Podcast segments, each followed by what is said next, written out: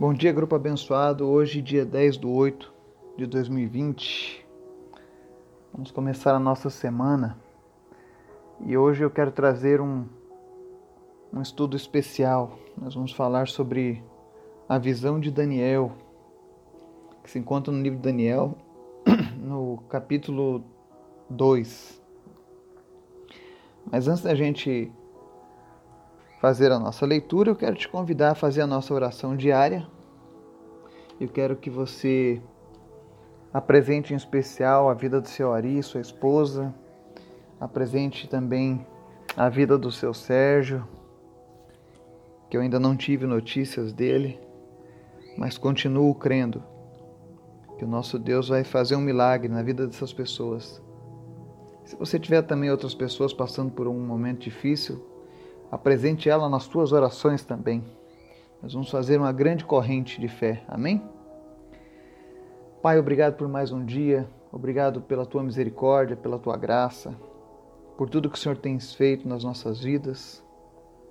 Obrigado pela noite de sono. Obrigado, Deus, pelas tuas maravilhas, Pai. Quero pedir, Senhor, que em nome de Jesus tu venha perdoar os nossos erros, tudo aquilo que cometemos que não te agradou, tudo aquilo, Deus, que nos afastou de ti, perdoa, Pai, e que nada seja empecilho para as nossas orações chegarem ao teu trono. Nós queremos pedir que, em nome de Jesus, Pai, o teu Espírito Santo visite agora, Senhor, todos aqueles que se encontram enfermos, onde quer que eles estejam, que o teu Espírito Santo visite e passe por estas pessoas. E assim como apenas a sombra dos teus apóstolos curavam os enfermos, Pai. Que o teu Espírito Santo esteja passando e essas pessoas estejam recebendo a cura agora, neste momento, Pai. Em nome de Jesus. Eu peço que o Senhor visite agora o seu Sérgio, o Ari, a sua esposa, em nome de Jesus. Visita, Deus, essas pessoas em especiais. E restaura a saúde deles, Pai.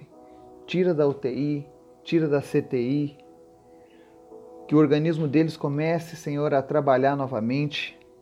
Em nome de Jesus, nós damos ordem, Deus, ao sistema imunológico dessa pessoa que seja restaurado, em nome de Jesus. E que elas possam sair dessa enfermidade, Pai, em nome de Jesus.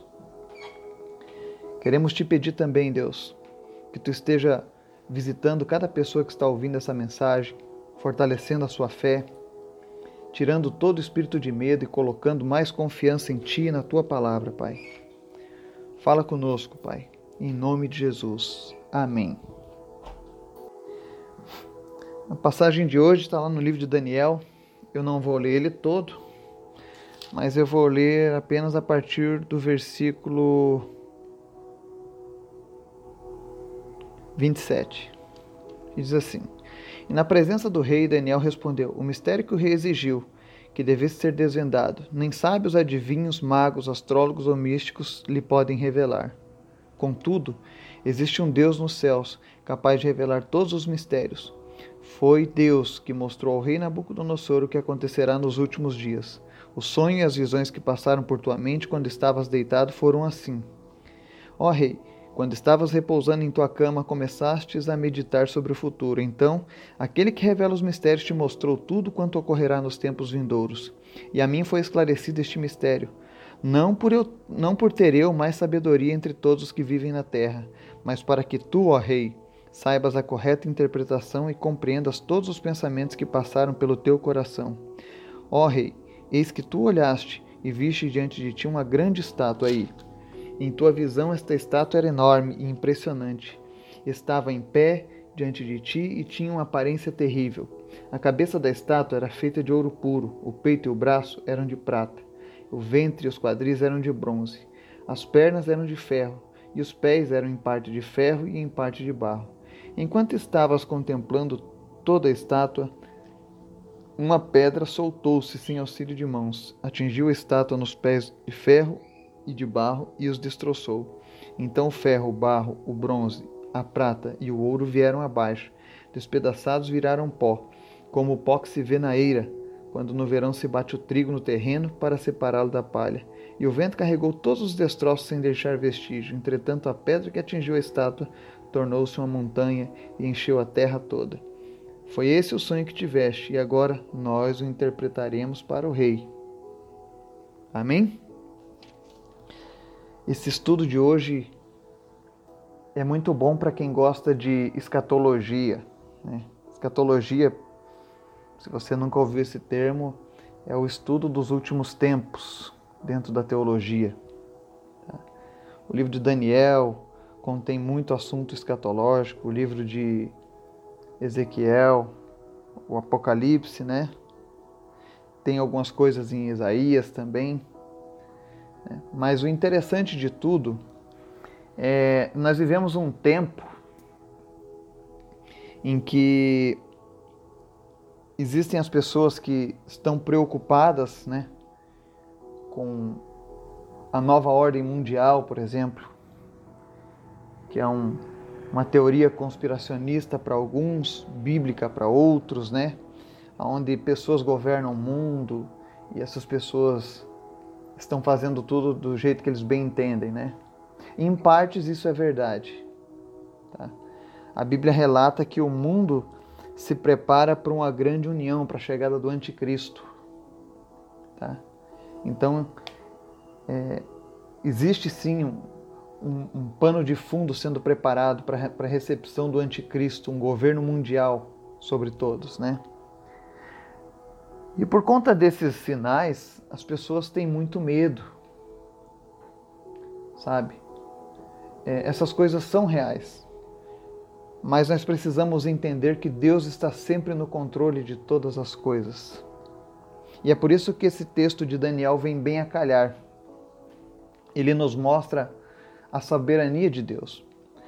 Para que você possa entender o contexto, assim que Daniel e seus amigos foram levados pelo rei da Babilônia como escravos, né, como despojo de guerra, é, no segundo ano do rei Nabucodonosor, ele começou a ter um sonho perturbador. E aquele sonho tirava a paz, a paz dele. E ele, como um rei sábio, lançou um edito: olha, é o seguinte, eu estou tendo um sonho que está me perturbando.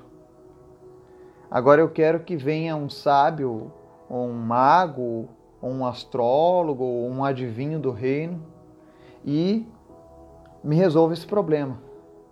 Aí os servos do rei, ah, então tá, vamos conseguir. Mas tem o seguinte, eu não vou contar qual é o sonho que eu estou tendo. A pessoa que vier vai ter que me dizer o sonho e vai ter que dar a interpretação daquele sonho. E se errar, eu vou esquartejar ele e espalhar o corpo dele pelos quatro cantos do meu reino. E com isso, os charlatões acabaram se isentando da responsabilidade de levar essa interpretação do rei. O que é que nós entendemos já nesse contexto? Deus estava mostrando a soberania que apenas Ele conhece o futuro. Nós vemos é, é, em tempos recentes um grande burburinho em torno daquele homem chamado Nostradamus. Ah, é um homem que prevê o futuro, suas profecias são corretas, olha só, se cumpriu, né? Tá vendo, né? Mas o que a Bíblia relata é que o futuro apenas a Deus pertence. E você olha que, apesar de a Bíblia conter essas predições do futuro, Deus havia revelado para um ímpio, Nabucodonosor, através de um sonho, o que aconteceria no futuro. Só que Deus não deu para ele a interpretação. Precisou ser um homem de Deus para que soubesse fazer a interpretação corretamente. E nesse caso, o homem de Deus foi Daniel. E aí a Bíblia relata na narrativa, seguindo, que Daniel se oferece então para interpretar ao rei o que é que ele estava tendo de visão. E na visão, Daniel começa a citar que o rei estava vendo uma estátua gigante com a cabeça de ouro, braços e peitos de prata, o abdômen e quadril eram de bronze, as pernas eram de ferro e os pés de ferro e de barro.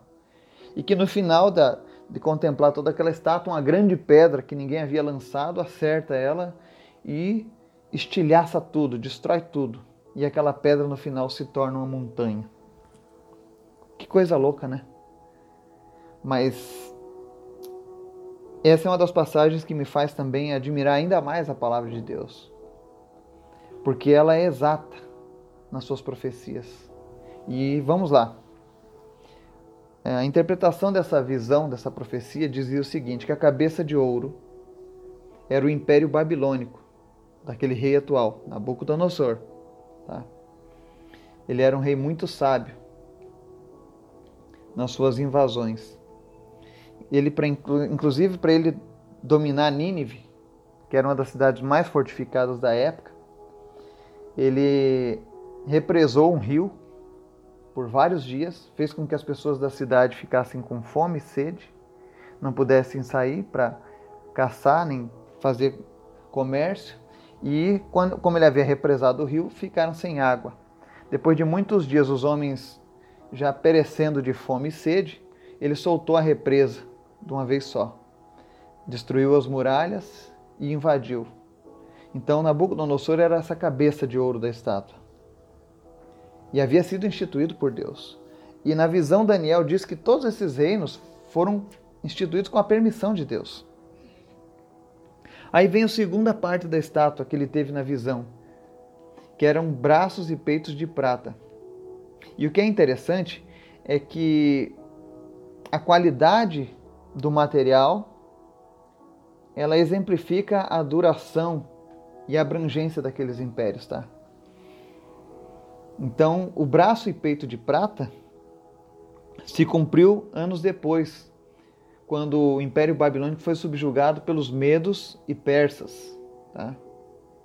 Com o rei Artaxerxes ou Assuero. Por isso que eles eram braços, né? ou seja, foram dois reinos que se juntaram.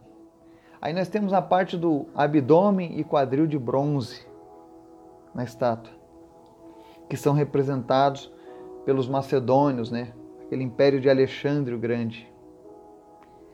E você nota que nessa parte do abdômen, se um dia você puder ver essa estátua, você vai ver que ela tem um pedaço das coxas, também de bronze, ali no quadril, ligado aos quadris. E nós sabemos que historicamente, quando o Alexandre o Grande morreu, o seu império foi dividido entre dois de seus generais. Mas foi por pouco tempo, por isso que é só o toco ali da, das coxas. A próxima parte da visão da estátua, ela diz que a, a estátua tinha pernas de ferro. E hoje, na história, nós sabemos que o, o império das pernas de ferro foi o império dos romanos. Por que pernas? Porque foi o império que mais marchou em suas conquistas. Eles foram aonde nenhum outro império conseguiu chegar, eles conseguiram marchar através desse império de Roma. E aí, por último, na estátua, ele vai ver que tem pés de ferro e barro misturados, né? Que, que simbolizam os reinos atuais, ou seja, os reinos que nós temos atualmente, tá? São as alianças feitas entre países, sejam eles aliança entre países muçulmanos, aliança entre ideologias socialistas, marxistas, alianças entre países capitalistas, ou seja, são reinos, são alianças poderosas, mas que tão, possuem pouca duração e que são facilmente dissipadas. E por fim, na visão, Daniel explica que uma pedra acerta aquela estátua e acerta pelos pés e faz com que tudo aquilo ali vire pó. Essa pedra é o reino de Deus, é a chegada de Jesus, é a sua segunda vinda onde ele vai estabelecer o seu reino. E você vai ler lá no, no livro de Apocalipse, e uma hora eu quero aprofundar um pouco mais sobre isso, nós vamos ver sobre o período do milênio, onde Jesus vai estabelecer um seu reino aqui na terra, por o período de um milênio. Então, essa é a explicação da estátua de ouro que teve lá no livro de Daniel. Agora, o que é que nós aprendemos com isso? é que não importa o que aconteça neste mundo, Deus está no controle de todas as coisas.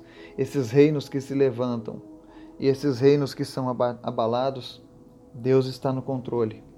Então nós só precisamos continuar confiantes em Deus e aproveitar esse tempo que nós temos para nos fortalecermos na presença do Senhor.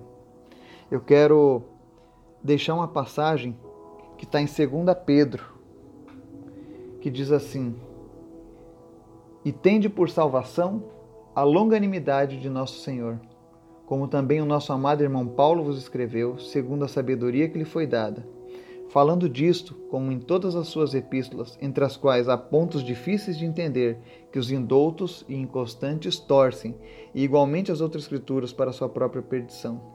Vós, portanto, amados, sabendo isso de antemão, guardai-vos de que pelo engano dos homens abomináveis sejais juntamente arrebatados, e descaiais de vossa firmeza. Antes, crescei na graça e conhecimento de nosso Senhor e Salvador Jesus Cristo a Ele seja dada a glória, assim, agora, como no dia da eternidade. Amém. Qual é a recomendação da palavra de Deus para as nossas vidas? Reinos se levantarão e reinos cairão, mas a palavra de Deus ela permanece para sempre. E a palavra diz aqui que Deus é longânimo, ou seja, se ainda não aconteceu a segunda vinda de Cristo, é porque o Senhor está nos dando tempo tempo para nos arrependermos, tempo para que nós possamos conhecermos mais ainda de Deus, para que nós possamos crescer na graça de Deus. Ou seja, quando Jesus voltar, ele quer nos encontrar preparados. Então, que nós possamos aproveitar este momento onde nós vemos reinos subindo e descendo e fazer disso um aprendizado que Deus está no controle de todas as coisas. Deus está no controle desta pandemia. Deus está no controle da nossa nação. Deus está no controle do mundo inteiro. E no momento certo, ele vai executar o seu juízo sobre toda a terra. Cabe a nós nos prepararmos para esse dia, para que nós não sejamos pegos de surpresa. Que o Senhor esteja então nos capacitando, nos dando discernimento das coisas espirituais, confiança. Porque aqui apenas uma pessoa pode falar sobre o futuro, é Jesus.